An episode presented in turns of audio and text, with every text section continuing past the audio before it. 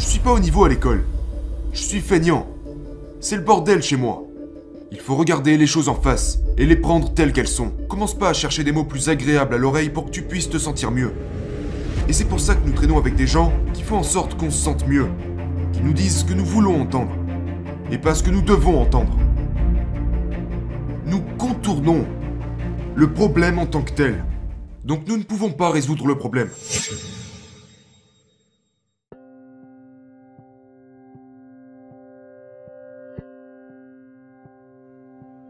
Donc ce qui s'est passé dans ma vie, c'est que j'ai commencé à avoir ce que j'appelle ce sac à dos.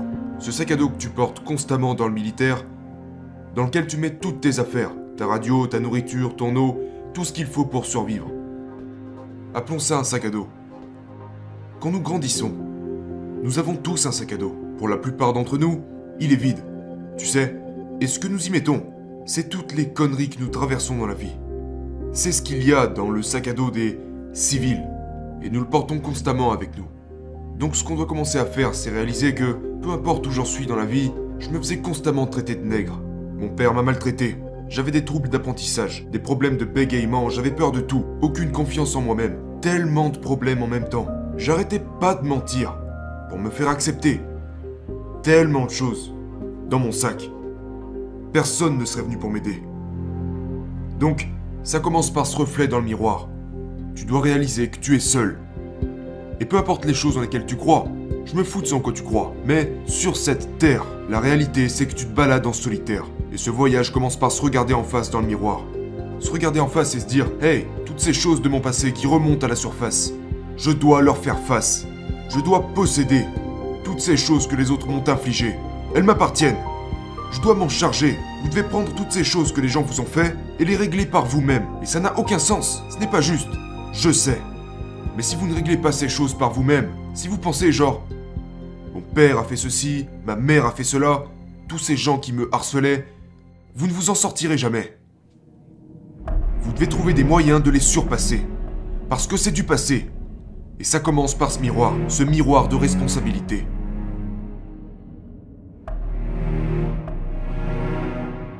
Inconsciemment ou consciemment, nous choisissons de rester coincés. Oui, exactement. Parce que nous ne voulons pas visiter l'inconnu et découvrir la vérité. C'est vrai, on ne veut pas réouvrir ces plaies, ces plaies mentales. Vous devez réouvrir vos plaies mentales, les réouvrir et laisser couler le sang. Laissez couler le sang dans votre esprit. Vous devez laisser partir ces choses. Toute cette substance toxique qui est renfermée doit être évacuée. Et comme tu l'as dit, on, on se l'inflige par nous-mêmes. Oui, les gens peuvent t'aider, mais pas le faire à ta place. C'est une vérité douloureuse. C'est une vérité douloureuse. C'est douloureux. Et c'est pour ça qu'on doit constamment réécrire notre livre. Nous devons constamment réécrire notre livre. Tu vois Et ce ne sont pas que des mots. Vous devez le vivre. Ayez cette conversation avec vous-même. Et je le dis partout où je vais. La conversation la plus importante que vous pourrez avoir est celle que vous aurez avec vous-même. Vous vivez avec, chaque jour de votre vie. Mais pour la plupart d'entre nous, notre dialogue interne n'est pas bon. Ce dialogue interne ne nous pousse pas là où nous devons aller. Au lieu de ça, il vous fait asseoir dans cet environnement toxique que vous avez créé, que les gens vous ont aidé à créer. Et vous vivez là, vous vivez dans cette merde. Ce dialogue interne vous fait tourner en rond et ça devient une partie de vous-même. Donc les premières conversations que j'ai eues, quand je n'étais absolument personne, et c'est une chose qu'il faut dire, aujourd'hui nous vivons dans un monde tellement gentil que nous contournons absolument tout ce que nous voulons. Genre, si ta tenue ne me plaît pas, je dois trouver un moyen agréable de te dire je n'aime pas ton t-shirt. Ce n'est pas la bonne approche. Et si vous pensez que c'est la bonne approche, mon livre n'est pas fait pour vous. Mon livre n'est pas fait pour vous. La bonne approche serait... En tout cas, c'est celle que j'utilise. Cette conversation avec nous-mêmes doit être une conversation réelle, honnête. Genre, regarde, j'étais gros. Va pas chercher des mots doux pour dire genre, j'ai pris un peu de poids. Non, j'étais gros. Quand je ne savais pas lire, j'allais pas me dire que j'avais seulement quelques invalidités. Non, je ne sais pas lire. Des fois, je me disais clairement que j'étais stupide. Mais pas dans le but de me rabaisser. Pas dans le but de me dire, mon Dieu, c'est tellement dur. C'est dur. Mais sois honnête. Une conversation honnête à propos de qui tu es mentalement. Où j'en suis mentalement Eh bien, je suis une merde. Je me sens comme une merde. Je ne suis pas. Je suis pas au niveau à l'école. Je suis feignant. C'est le bordel chez moi. Il faut regarder les choses en face et les prendre telles qu'elles sont. Commence pas à chercher des mots plus agréables à l'oreille pour que tu puisses te sentir mieux. Et c'est pour ça que nous traînons avec des gens qui font en sorte qu'on se sente mieux, qui nous disent ce que nous voulons entendre, et pas ce que nous devons entendre. Et on reste loin de leur opposer. Et on reste loin de... C'est la même chose avec notre dialogue interne. On les fuit pour pouvoir se dire, c'est bon. C'est pas bon. Donc c'est là que ça commence. Ça commence avec la responsabilité de se dire, ce n'est pas bon. Ça ne peut plus durer. Et jugez-vous exactement pour ce que vous êtes. Et trouvez exactement ce que vous devez faire pour y remédier. Rien ne se résout autrement. Rien. Et si on regarde l'Amérique aujourd'hui Rien ne se règle. Parce qu'il y a tellement de racisme, il y a tellement, il y a tellement de choses, et ce n'est que l'une d'entre elles. On ne peut plus parler de rien. Nous évitons toutes ces conversations parce que si je dis ça, je veux offenser un noir, un blanc, un juif, euh, un gay, une lesbienne. Nous contournons le problème en tant que tel. Donc nous ne pouvons pas résoudre le problème. Tout le monde est comme si je dis ça à la télé, je vais perdre mon travail. Nous devons le dire. Nous devons briser les barrières dans notre esprit et dans le monde. Et ça commence par soi-même. Ça commence par toi-même. Tu dois briser ces barrières en toi et, et passer en force. Découvre qui tu es.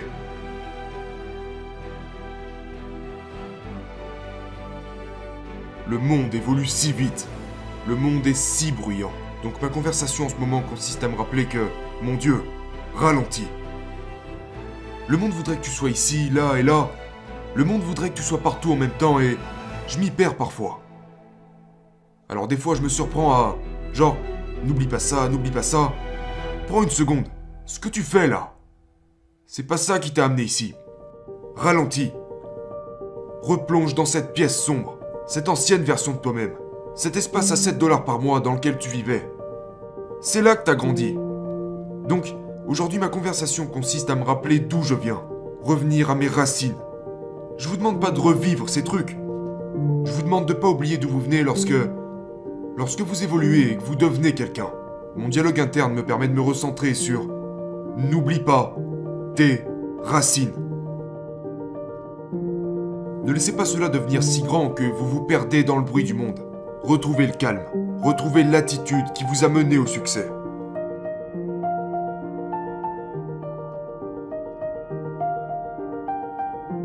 Le cerveau est la chose la plus puissante. L'esprit est la chose la plus puissante que nous avons. Ce n'est pas votre téléphone, votre ordinateur, rien de tout ça. C'est votre esprit. Puiser dans son esprit, c'est comme planter une graine. Une graine qui se propagera, et qui donnera naissance à un immense jardin. Mais les gens ne comprennent pas ça. Tout est là. Tout se trouve en vous-même. La chose à propos de la souffrance, c'est que les gens sont terrifiés. Ils la craignent, ils s'en écartent le plus possible. Ils en ont peur. Il ne s'agit pas de souffrir comme ils l'imaginent. Genre, allez dans, dans un endroit où vous souffrez 24 heures sur 24. Nous devons puiser dans la souffrance tous les jours parce que nous avons tellement de plaies mentales à soigner. Nous devons voir les moments de souffrance comme des étapes à franchir. Pour réussir, vous devez échouer. Mais c'est dans l'échec et la souffrance que se trouvent toutes les réponses à vos questions. Les réponses se trouvent dans la souffrance. Toutes les réponses y reposent. Vous ne devez pas vivre dans la souffrance, la douleur, les échecs constamment. Vous devez apprendre à visiter, pour les gens qui détestent l'entraînement, ils doivent visiter l'entraînement peut-être une heure par jour. Et les 23 autres heures de la journée, ils n'y sont pas. Mais s'ils veulent être en forme, ils doivent visiter la souffrance, visiter l'entraînement une heure par jour. Visiter la souffrance une heure par jour.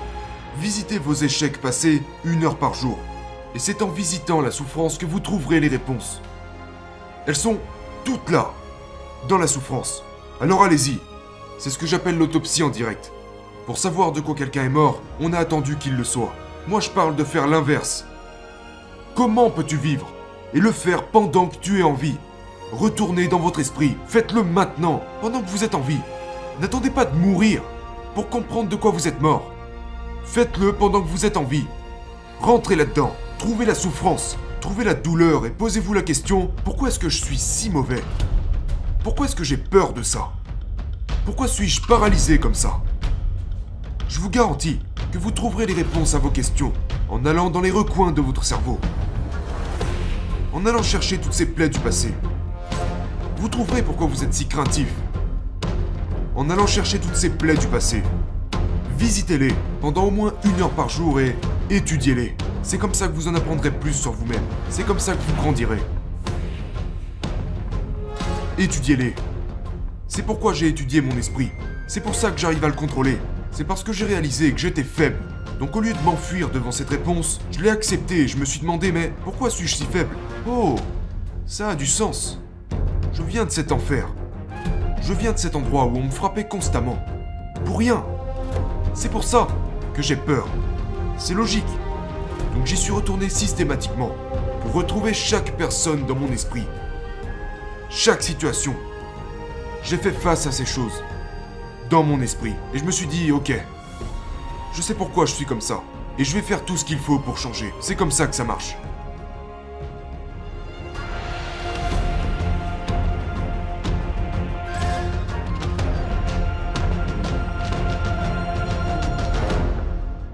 Ton esprit choisira toujours le chemin avec le moins de résistance. Ton esprit aura toujours l'avantage sur toi. Parce qu'il sait de quoi t'as peur. Il, connaît tes peurs, toutes tes insécurités. Et il t'en écarte. C'est ça la règle des 40%. Vous savez que vous êtes à 40% quand votre esprit commence à prendre le contrôle sur vous. Il, il le sait. Et il t'éloigne de tout ça. C'est lui qui te dit, ne saute pas d'un avion. Ne va pas dans l'océan là où il y a des requins. C'est un mécanisme de protection. Ne repense pas à ces moments où ton père te battait. N'y retourne pas. L'esprit nous protège. Mais il nous protège tellement qu'il nous empêche d'évoluer. Donc le cerveau est une chose incroyable. Mais il vous contrôle. Vous devez le contrôler. Vous devez prendre le contrôle de votre propre esprit. Sinon il fera en sorte de vous guider tout droit au confort. Tout droit nulle part. C'est ce que votre cerveau recherche. Il ne veut pas passer par tout ça. Il ne veut pas passer par ce processus de... de renforcement mental. Il ne veut pas le faire. Il veut rester le plus loin possible de toutes ces choses douloureuses. Mais c'est bel et bien ça que tu dois chercher. C'est là que tu te trouveras. Tu te trouves dans... dans l'inconfort. Dans l'inconfort sur une base quotidienne. C'est comme ça que j'ai commencé à grandir. C'est le problème avec l'esprit.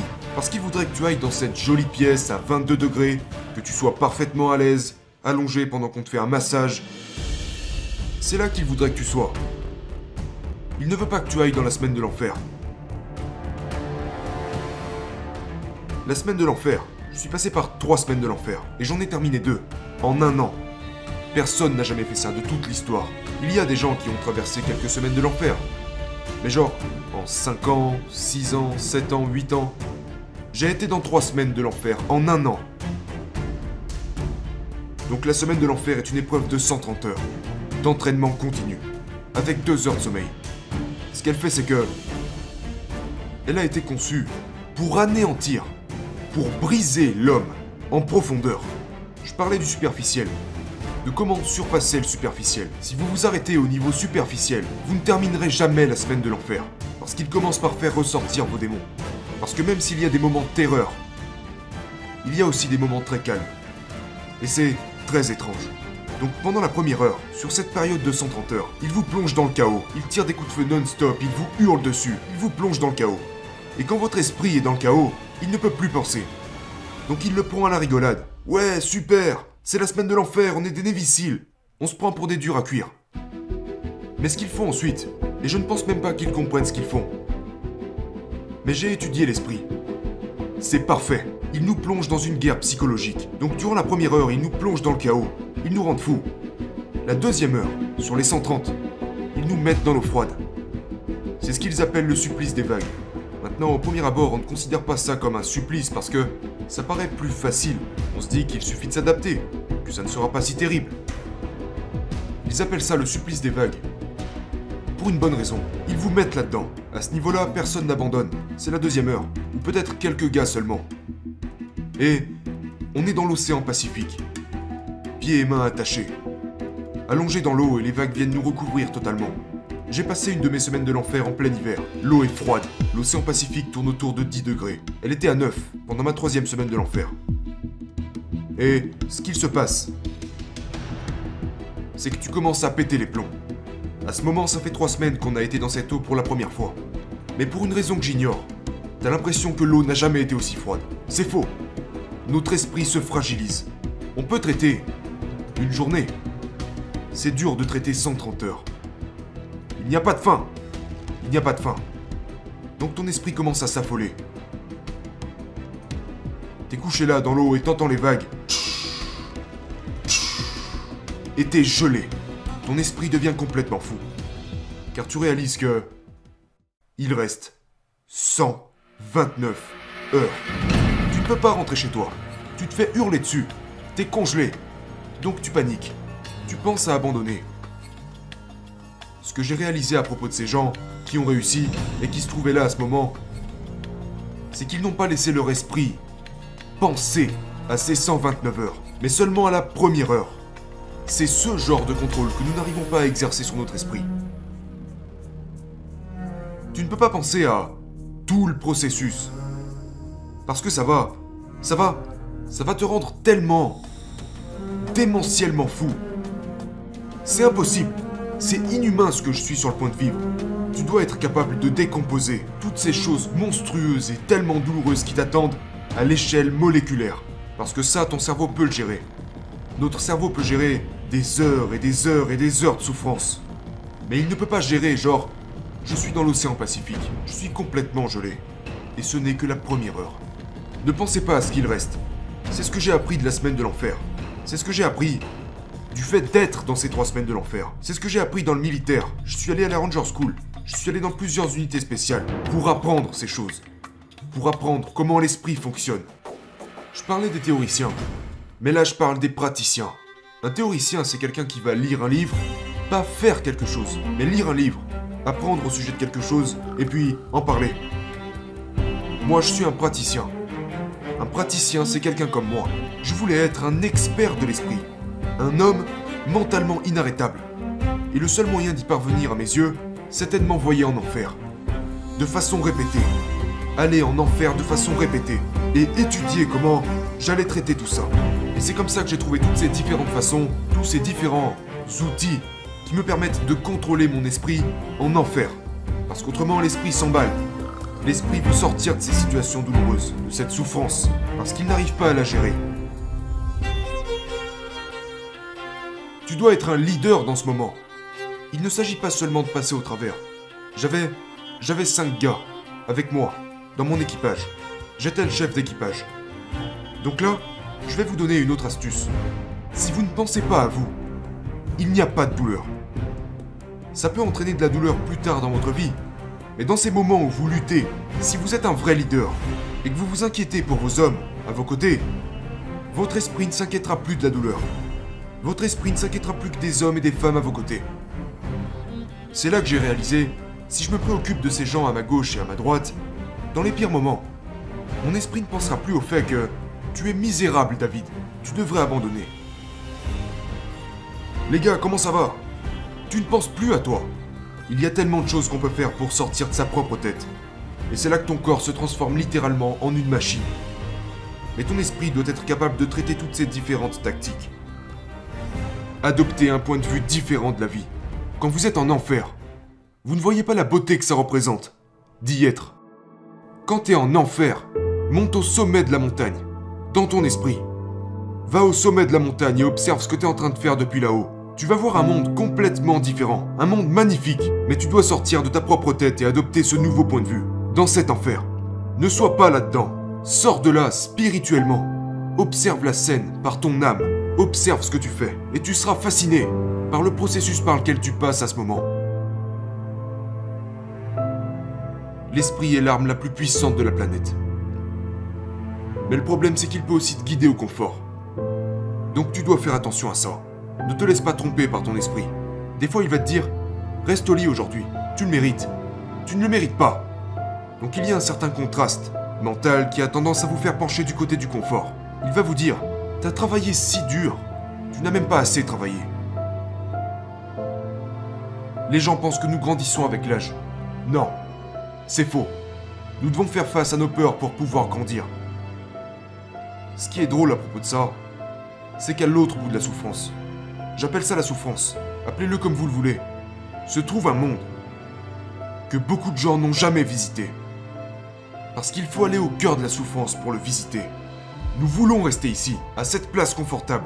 Une fois que tu t'es poussé en ces lieux extrêmes, c'est comme un tout nouvel univers. En fait, ça a toujours été là. Mais pour le trouver, tu dois traverser toute cette merde et cette montagne de souffrance et réaliser, mon Dieu, mais derrière toute cette merde, il y a, il y a un univers complètement différent, dans mon esprit. Quel est le meilleur conseil que tu as reçu? Je n'ai jamais reçu de conseil. C'est ce que les gens doivent comprendre. En grandissant, je n'ai jamais reçu le moindre conseil. Ma famille connaissait un tel tourment que les meilleurs conseils que j'ai pu recevoir venaient tous de moi-même. C'est pour ça que j'ai dû m'étudier constamment. Et c'est une bonne chose car en réalité tout ce dont vous avez besoin est en vous-même. Donc c'est comme ça que j'ai appris et grandi. J'ai été béni de ne jamais avoir été aidé. C'est comme ça que j'ai commencé ma vie. J'ai regardé ma vie de sorte à ce que j'ai réussi à trouver tellement de force dans la négativité. J'ai réussi à la retourner sur elle-même, plutôt que de me laisser consumer par elle et me demander pourquoi moi? À la place, j'ai su reconnaître que Dieu m'avait placé sur cet ultime terrain d'entraînement, qui m'a permis de m'étudier moi-même et devenir le scientifique de mon propre esprit. Nous construisons une fausse réalité dans notre esprit. La vraie réalité est une chose qui peut... La fausse réalité est une chose qui ne te fera jamais mal. La vraie réalité est une chose qui peut t'aider à te corriger. Chaque jour, je me dis que j'avais l'habitude de croire que j'étais l'homme le plus faible que Dieu n'ait jamais créé. Maintenant, je crois que je suis l'homme le plus dur que Dieu n'ait jamais créé. Je me fous de savoir si c'est vrai ou pas. Mais pour moi, c'est la chose la plus importante. C'est la chose qui me pousse tous les jours. C'est la chose qui me permet de continuer chaque jour. Je dois constamment être cet homme que j'ai toujours cherché à devenir.